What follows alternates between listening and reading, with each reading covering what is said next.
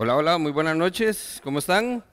Escuché la historia de dos hombres que se conocieron en Harvard mientras hacían una maestría. Ambos eran bastante jóvenes y desde que fueron jóvenes comenzaron a ganar mucho dinero. Ambos se propusieron entonces ver en la manera o encontrar la manera de poder incrementar las riquezas que ya estaban adquiriendo.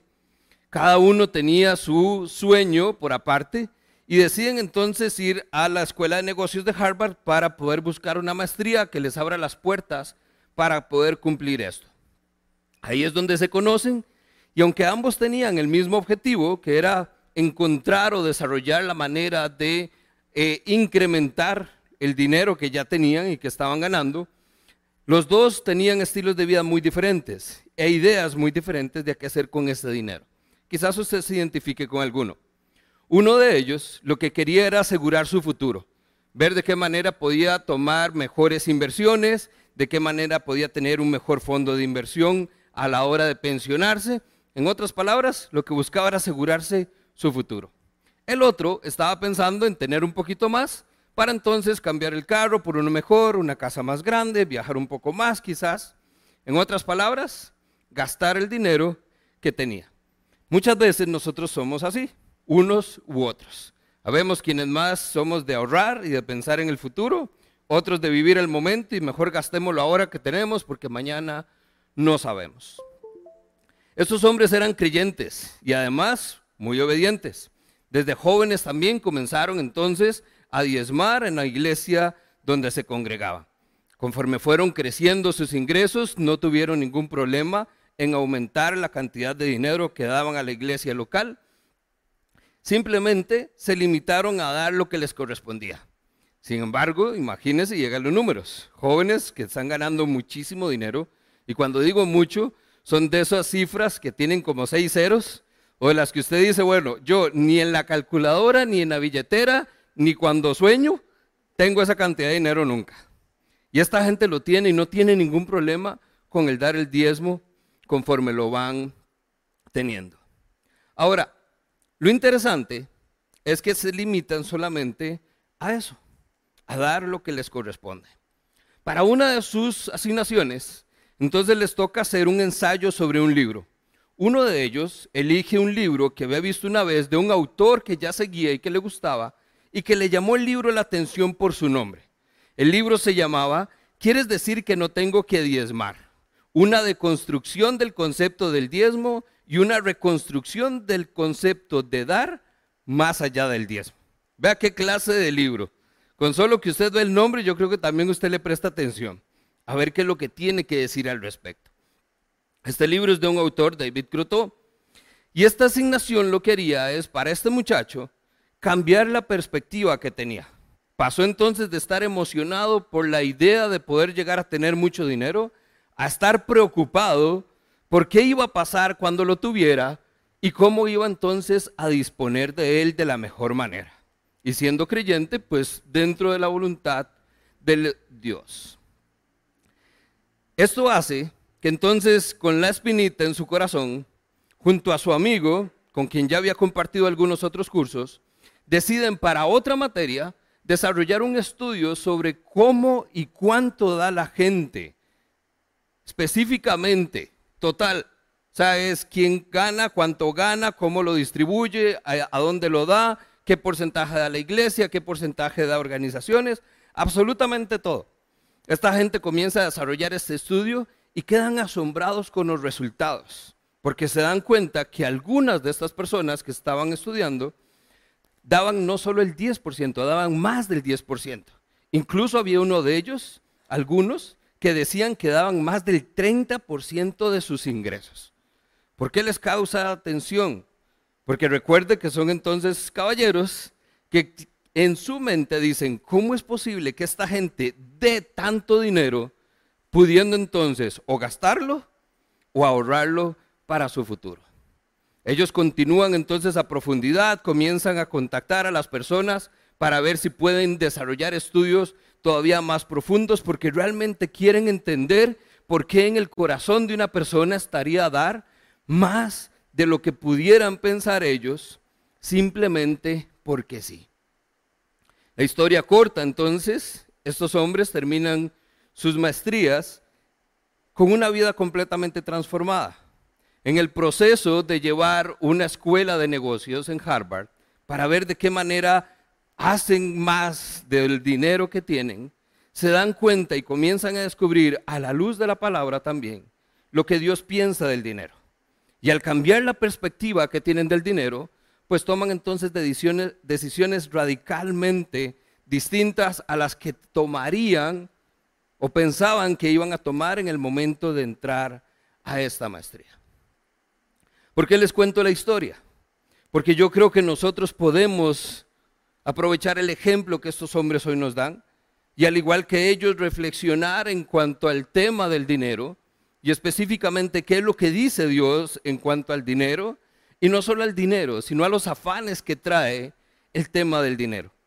Y a la luz de la palabra, pues entonces poder también tomar algunas decisiones importantes, pero sobre todo que simplemente nuestro concepto de cómo vemos el dinero transforme realmente el estilo de vida que cada uno de nosotros tenemos. Independientemente de si es poco o es mucho, yo creo que la pregunta que hoy nos hacemos es qué debemos hacer con el dinero que tenemos, según la voluntad de Dios. Y ese filtro no siempre lo ponemos y ahí es donde comenzamos a tener problemas. Dice la palabra, 1 Timoteo, porque la raíz, porque raíz de todos los males es el amor al dinero, el cual codiciando algunos se extravían de la fe y fueron traspasados por muchos dolores. Familia, tener dinero no es problema. Tener mucho dinero tampoco es problema. El asunto acá es el amor al dinero y el no saber que amamos el dinero y cuánto lo amamos. Si somos sinceros, dicen que entonces si usted quiere realmente revelar el corazón de una persona, dele dinero y a ver qué hace con él. Familias que dicen amarse por siempre y que viven como uña y carne, dicen por ahí, se mueren los papás y con solo ver qué va a suceder con ese dinero, ya comienzan problemas que en la vida se habían dado. ¿Por qué? Porque la advertencia que da la palabra es por una razón. No crea que es que Dios simplemente nos lo dice porque se le antoja. Es porque familia es cierto. Raíz de muchos males trae el amor al dinero. Así que ojo, ese es el tema de hoy. Ojo, tenga cuidado con el dinero y sus afanes. Usted se ha dado cuenta entonces que las advertencias están puestas por algo. La tradición dice que aquellos que somos más curiosos, cuando el botón dice no tocar, usted va a tener un deseo enorme por tocar y por ver qué pasa. Normalmente nos animamos con amigos y entonces sorteamos a ver cuál es el primero. Tóquelo usted a ver qué pasa. Y depende de lo que pase, así voy yo o no. El tema es que en, en asuntos como lo es el dinero, no podemos jugar acá. Hay que tener mucho cuidado, porque las consecuencias pueden ser devastadoras. La palabra que vamos a encontrar hoy es afanes.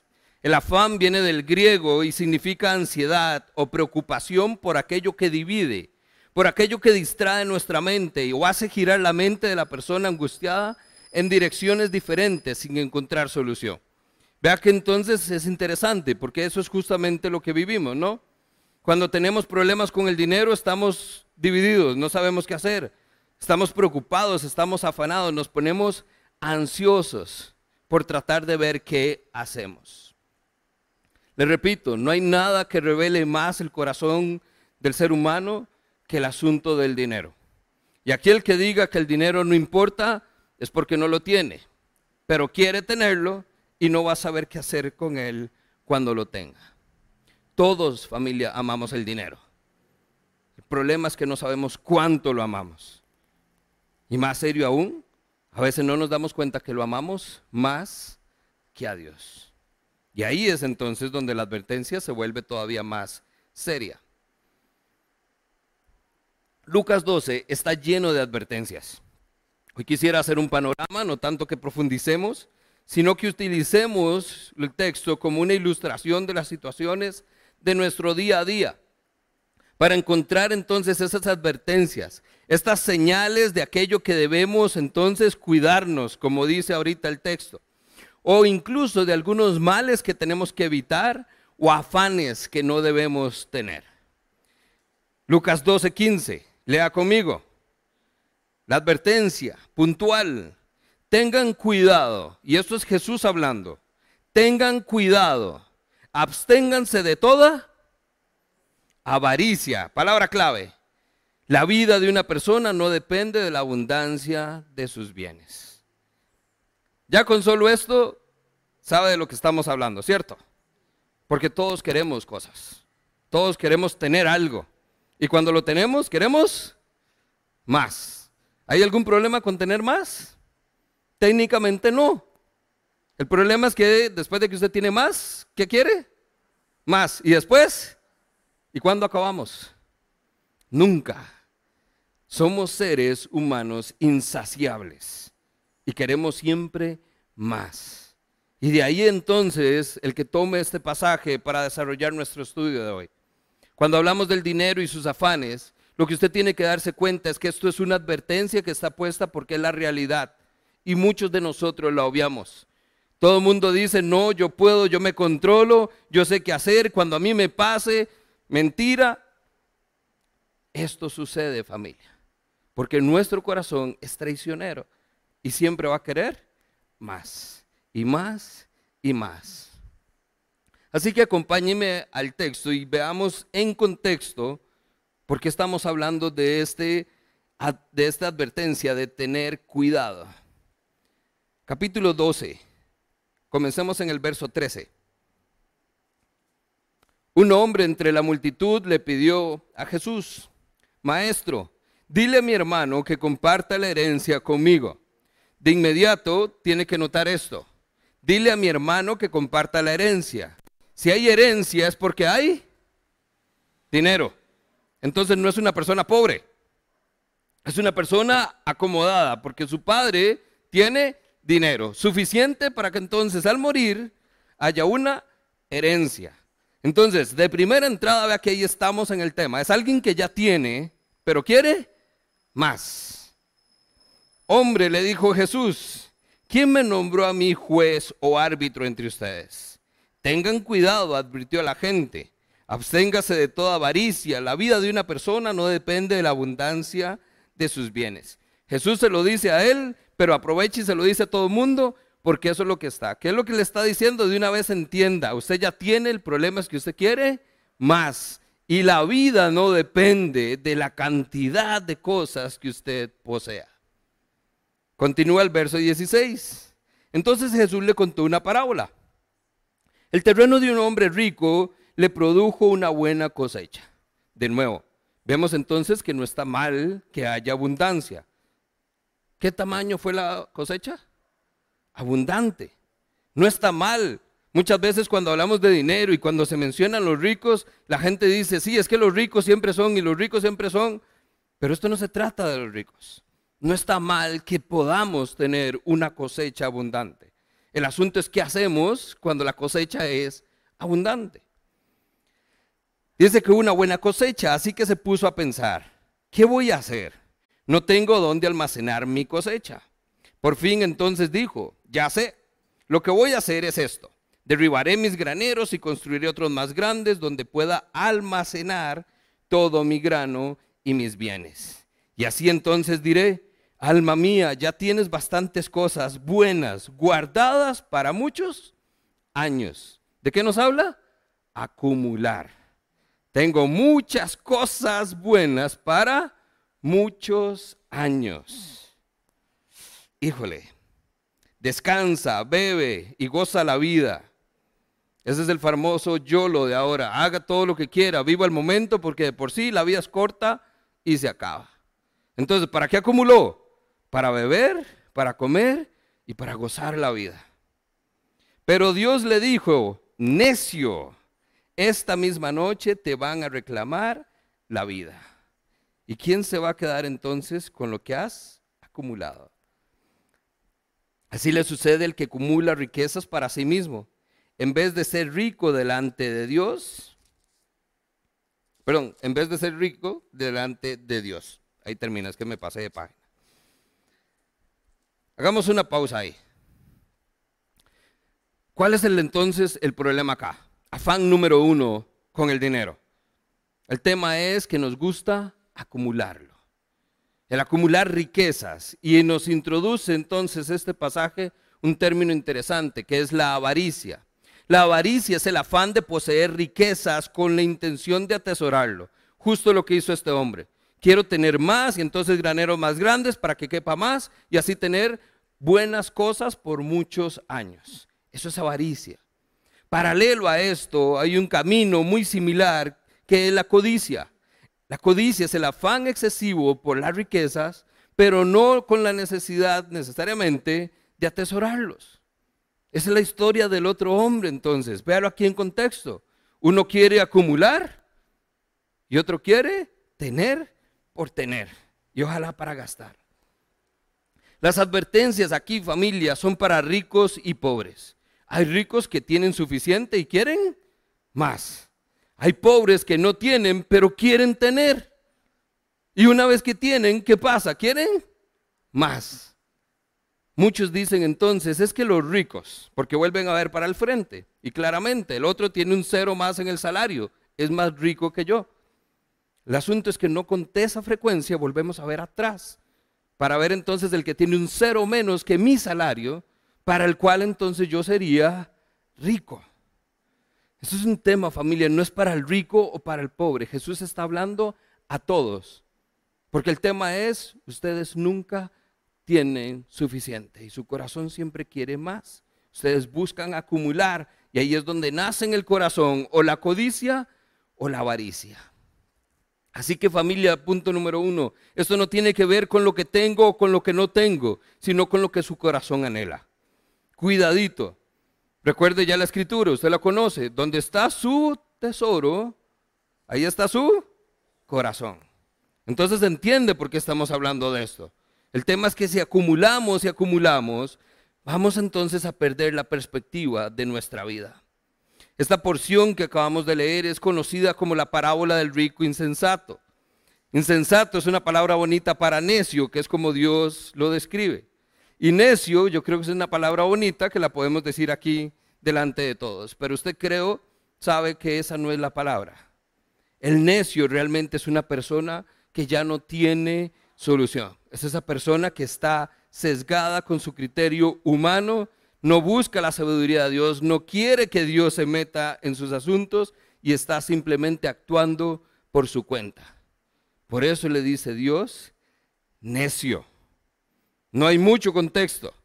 Se nos da el contexto de lo que este hombre está viviendo, pero Dios de una vez llega, nada de buenos días, nada de cómo estás, nada de Oscar, ¿qué tal la vida? Necio. Inmediatamente encontramos aquí el reproche. Ciertamente este hombre lo era. Este hombre no está interesado en las enseñanzas de Jesús. Este hombre no, le interesa qué es lo que Jesús tenga por decir. Lo único que quiere es tener a Jesús de su lado. ¿De dónde lo sacamos? ¿Cuál es la petición? Jesús, dígale a mi hermano que comparta su herencia. Interesante acá. En este, en este pasaje, en contexto, en los tiempos del Antiguo Testamento, era posible que si había una disputa entre hermanos o entre alguna eh, otra persona, buscaran a un rabí para que entonces fungiera tanto como maestro y los guiara en lo que tenían que hacer, pero también como juez que dictara entonces qué se hacía. De ahí la respuesta de Jesús. Vea que Jesús inmediatamente al hombre le dice, ¿quién me nombró a mí juez o árbitro entre ustedes? Ahora, ¿qué es lo que hacían estos hombres? Se sentaban, escuchaban al maestro, veían la situación y entendían por qué estaba tomando esa decisión. Esto no es lo que está haciendo este hombre. Este hombre de una vez ya está diciendo lo que quiere y con solo su petición reveló a Jesús su corazón. ¿Qué es lo que quiere? Más. Ya tiene. Pero como el hermano recibió la herencia, como lo era para todos los primogénitos, él quiere más. Jesús dígale a este hombre que comparta conmigo. Necio le dice Dios, ¿quién se quedará con todo lo que has acumulado? tanto preocuparse, la solución que encontró, hagamos graneros más grandes, invirtamos entonces para que todo eso venga y acumule para más tiempo. Y Dios le dice, hoy mismo se te reclamará la vida. Y la pregunta que usted y yo no la hacemos, pero no la tenemos presente porque no nos gusta pensar en la muerte. Pero si yo me voy en este momento, ¿quién se deja todo lo que tengo? Recuerde entonces lo que dice la escritura, 1 Timoteo 6:7. Nada trajimos a este mundo y nada podemos llevarnos. A todos, ricos y pobres y por igual, nos entierran entre una caja bajo tierra o cremados en su defecto. A nadie le caben los millones, a nadie le caben las mansiones, a nadie le caben los carros. Y lo que tenían en vida, lo único que hace es ser, perdón la expresión, una desgracia para los que quedan. Terminan peleándose y por tener algunas cosas pierden la relación entre ellos. Necios somos, totalmente de acuerdo con lo que dice nuestro Señor. Una gran lección y una gran advertencia. Vea entonces el verso 17. El hombre se puso a pensar, ¿qué voy a hacer?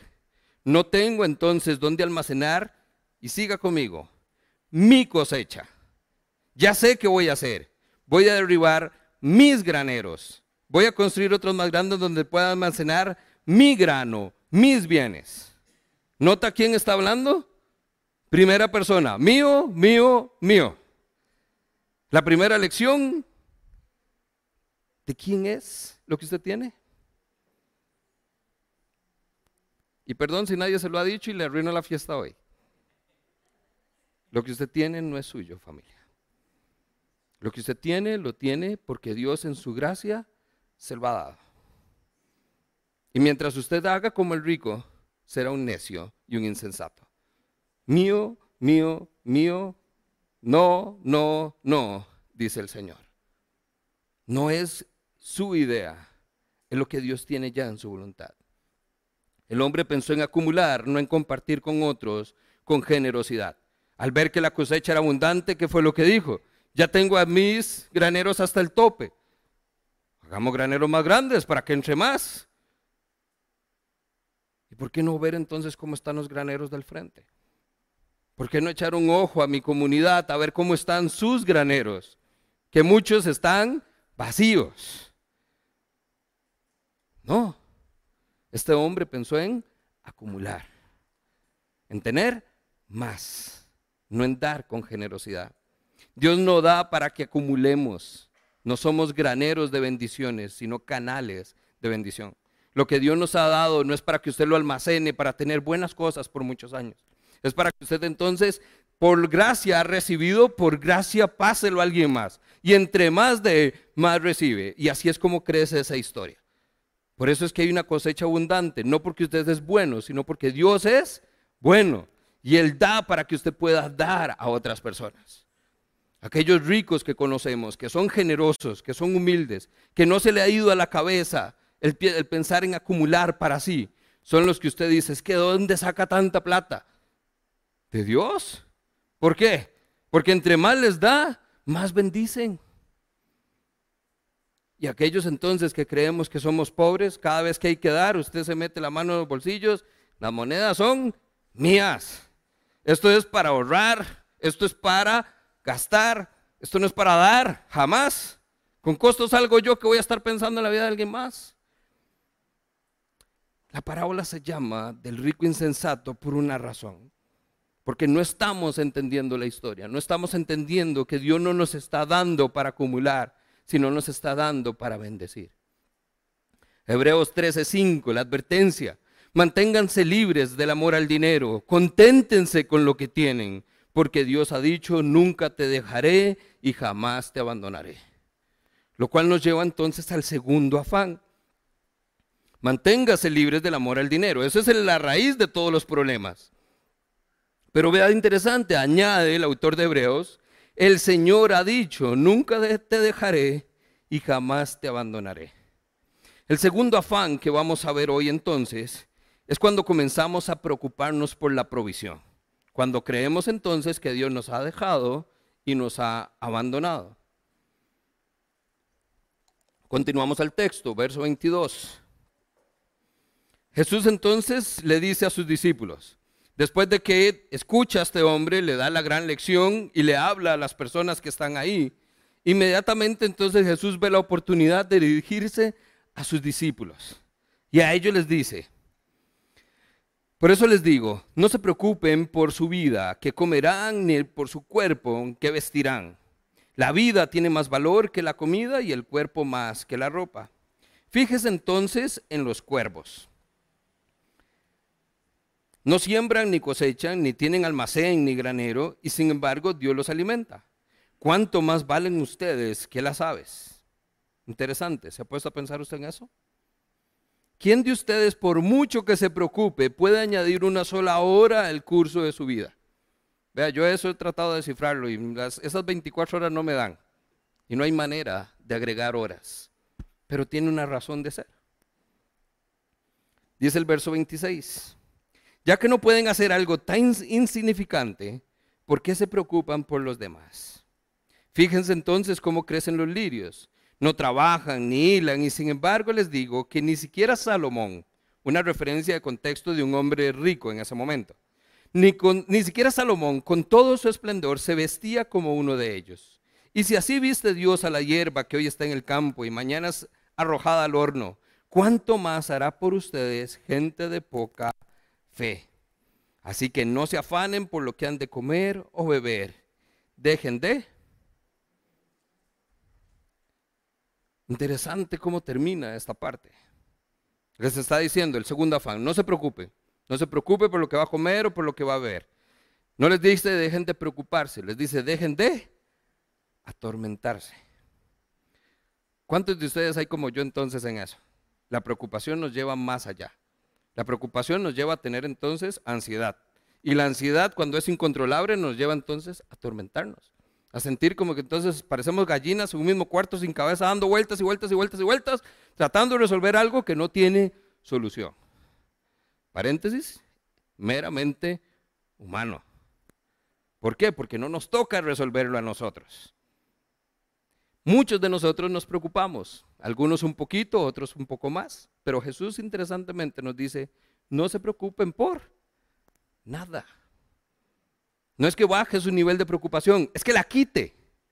Es que no deje que haya pie a que usted entonces se atormente por lo que esté sucediendo. Y le da dos ejemplos a sus discípulos. ¿Qué comeremos? Estas personas no tenían refrigeradoras, Muchos no tenían entonces alacenas, no había acumulación de comida. Prácticamente vivían de la pesca, de algo más que podían hacer, preparar pan con levadura, que era algo de todos los días. Por razón algo se preocupan, ¿qué vamos a comer mañana? O sea, esto es para hoy, pero ¿y mañana? No tienen. La preocupación es legítima. Se preocupan entonces por qué vestir. La mayoría de estas personas no tenían más que la ropa que tenían puesta, un cambio de ropa, cuando mucho. Vean lo interesante acá. Hoy en día estas dos preguntas no las hacemos todavía, pero por razones muy diferentes. Usted está preocupado por qué va a comer, pero ¿por qué? Porque se para dentro de una, pero dentro de no, al frente de una despensa y usted dice es que no quiero nada, no encuentro nada que me apetezca. O sea, está a tope la cena. Principio de mes, está full. ¿Qué quiere comer? Es que no sé. ¿Le pasa? ¿Cuál es la pregunta que le hace usted, su esposo, su esposa, no sé quién cocina? ¿Qué quieres? Comer. La pregunta es válida, pero por razones completamente diferentes. La otra es igual. ¿Qué vestiremos? No es porque no tenga ropa. ¿Por qué se la hace? Porque tiene demasiada ropa. Y entonces, ¿cómo es? Arriba y abajo, entonces las combinaciones se triplican a la no sé cuánta. ¿Por qué? Porque entonces este pantalón puede ir con esta blusa o con otro montón de blusas y no se deciden cuál ponerse. Y no vuelvo a ver a nadie. Ni lo digo por ninguna razón. Hay hombres más vanidosos que las mujeres, entonces la lección es para todos.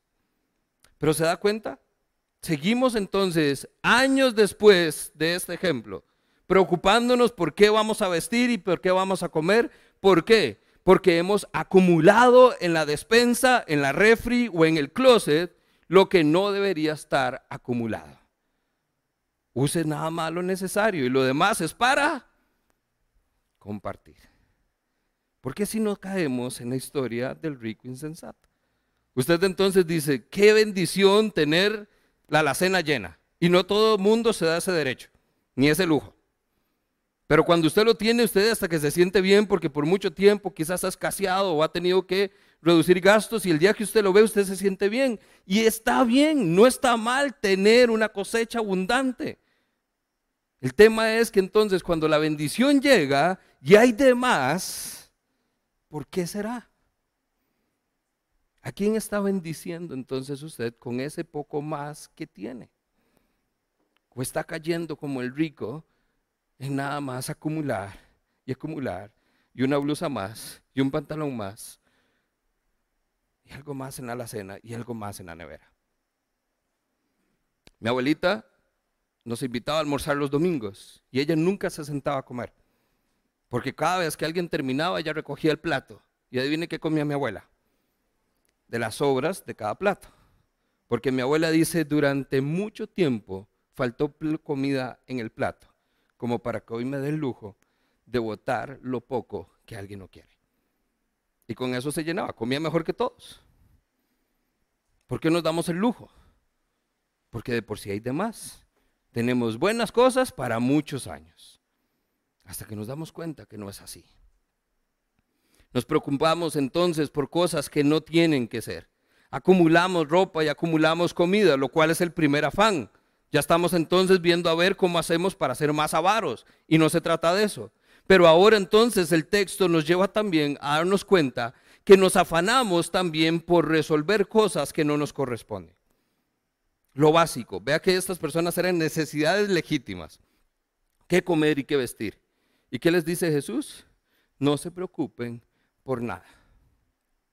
¿Sabe cómo le llamaban a Dios uno de los tantos nombres que hace referencia al Antiguo Testamento? Jehová Jireh. Dios es mi proveedor. ¿De quién es la responsabilidad familia? De proveer para su hogar. No vuelva a ver a su marido. No vuelva a ver entonces a su esposa y decirle, ve que tiene que buscar trabajo, es que usted en la casa no. No nos toca a nosotros. Porque como hijos de Dios, nuestro Padre provee para nosotros. No es así lo que usted hace por sus hijos. Usted está deseando, yo estoy diciendo que cumplan 18 para que entonces coman y paguen lo que comen. ¿Cierto? De momento ni modo. Mi esposa nada más me dice, ya no hay, no alcanzó. De ahí Seguimos, porque es nuestra responsabilidad proveer para nuestros hijos, pero es responsabilidad de Dios proveer para los suyos. Y ahí es entonces donde usted y yo entramos en esta promesa de provisión, de la cual entonces nos olvidamos, lo cual ya es bastante serio, sino que entonces también aquí estamos hablándonos, quejándonos, y cómo estás, Viera, de aquí haciendo cuenta, no me alcanza, no es suficiente, ya yo no sé qué hacer. Bueno, y ya entonces usted habló con su papá y le dijo si puede resolver la situación. Parecía entonces que vivimos en una lucha de control. ¿Quién está entonces en control de todo esto? Como cristianos decimos que Dios está en control, pero vivimos como si nosotros estuviéramos en control. Hasta que viene la vida y nos hace darnos cuenta que no estamos en control de nada. Pura ilusión familia. Pero vamos a la palabra y nos dice, Dios está en control de todo. Por lo tanto, es válida la advertencia de Jesús. No se preocupen por nada. No es que no hay que preocuparse, es que yo me estoy preocupando y encargando de esto por usted. Otra gran lección y advertencia. Filipenses 4:19. Así que mi Dios proveerá todo lo que ustedes necesiten conforme a sus gloriosas riquezas que tiene en Cristo Jesús. Si hay alguien capaz de proveer para usted, para mí, para todos nosotros y el mundo entero, es Dios. Porque Dios es nuestro proveedor. Así que deje de preocuparse. Último afán, número tres.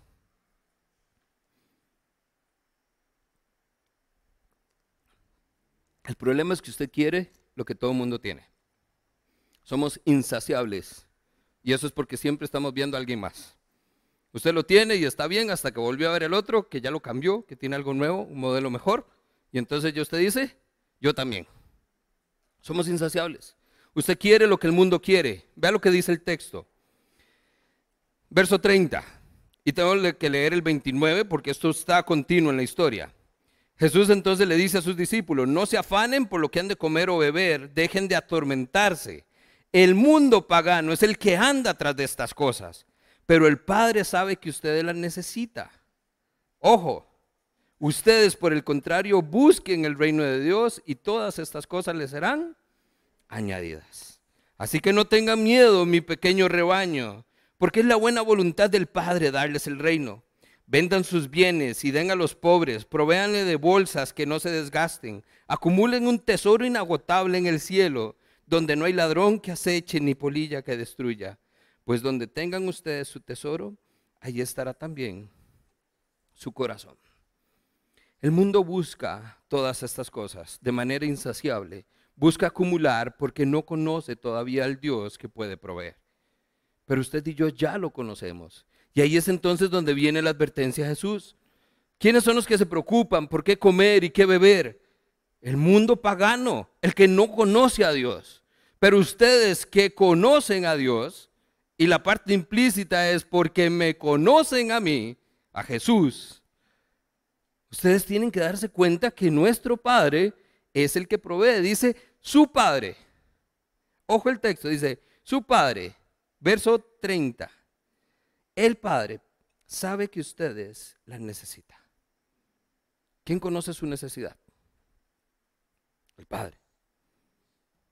No la vecina la que le contó, no el compañero del trabajo con el que se quejó. Hay gente que conoce su historia, pero no va a hacer nada. ¿Por qué? Porque cada uno está acumulando para sí. Pero en su necesidad, ¿quién conoce ese deseo, ese anhelo, esa carencia? El Padre. Y dice el texto, su padre sabe lo que usted necesita. Lo que necesita. No es un secreto oculto. El problema entonces aquí familia es que buscamos a las riquezas cuando deberíamos estar buscando a Dios. Busquen primero a Dios, las cosas del reino y todo lo demás viene por añadidura. Pero entonces usted se queja porque no tiene para proveer para los suyos, en lugar de entonces volver a ver a Dios y buscar en Él la provisión, usted anda entonces como el mundo pagano, viendo a ver qué come y viendo a ver qué viste. Infructuosamente, creo yo. Porque no generamos recursos, no generamos plata de la nada. ¿Cómo es que solucionamos? Endeudándonos más, metiéndonos en negocios raros y en negocios oscuros donde terminamos más bien haciendo peor la torta. ¿Por qué? Porque no estamos buscando a Dios, sino las riquezas de este mundo. Concluyo. El verso 32 en adelante nos dan múltiples aplicaciones y temas que hubiéramos podido desarrollar. Me explico. Dice el verso 32, no tengan miedo, número uno. ¿Qué es lo que genera la ansiedad y la preocupación? Miedo, no sé qué va a pasar. Bueno, Jesús dice, no tengan miedo.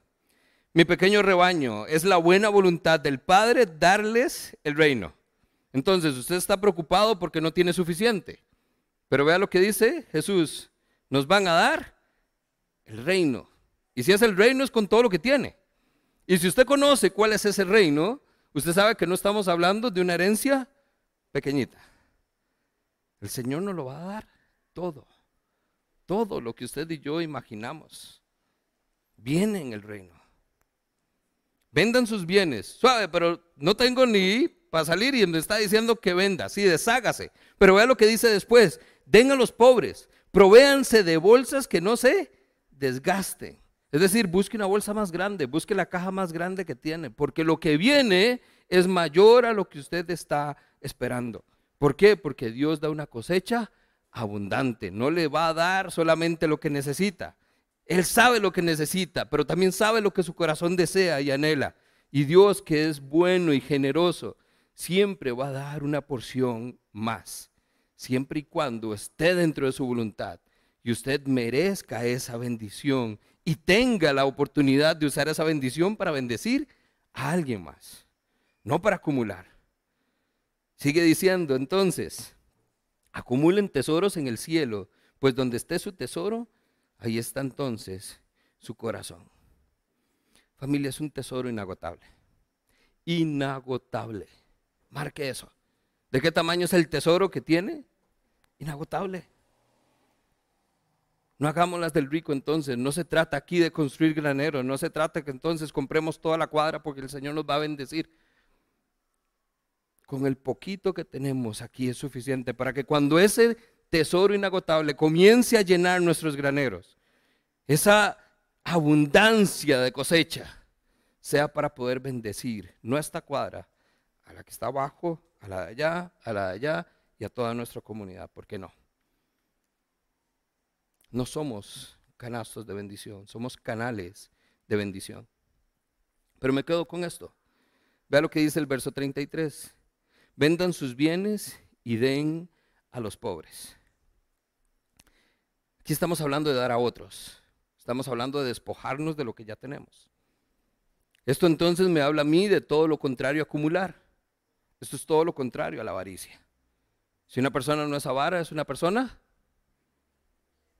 generosa. ¿Conoce usted a alguien generoso? Quisiera entonces tener usted lo suficiente para poder ser esa persona generosa. La pregunta entonces no es qué hacemos cuando falta el dinero, que esa es la que usted y yo nos hacemos ahorita, que estamos en el fin de mes o que están pagando y entonces ya hay que hacer las cuentas de la semana. No se pregunte qué va a hacer cuando el dinero falte, pregúntese entonces qué vamos a hacer cuando el dinero sobre, cuando la cosecha sea abundante. Y ahí cambia la perspectiva totalmente. Nosotros tenemos que saber qué vamos a hacer, con quién lo vamos a compartir, a quién le vamos a dar esa porción extra que no tenemos para almacenar. Deje entonces de estar pensando para sí, deje entonces de estar pensando como estos dos hombres, no necesita ir a Harvard, le ahorro el viaje. No se trata de acumular para ahorrar, ni acumular para gastar. Se trata de aprovechar lo que Dios nos da y cuando la cosecha es abundante, que la mayor cantidad de personas salgan bendecidas por ella.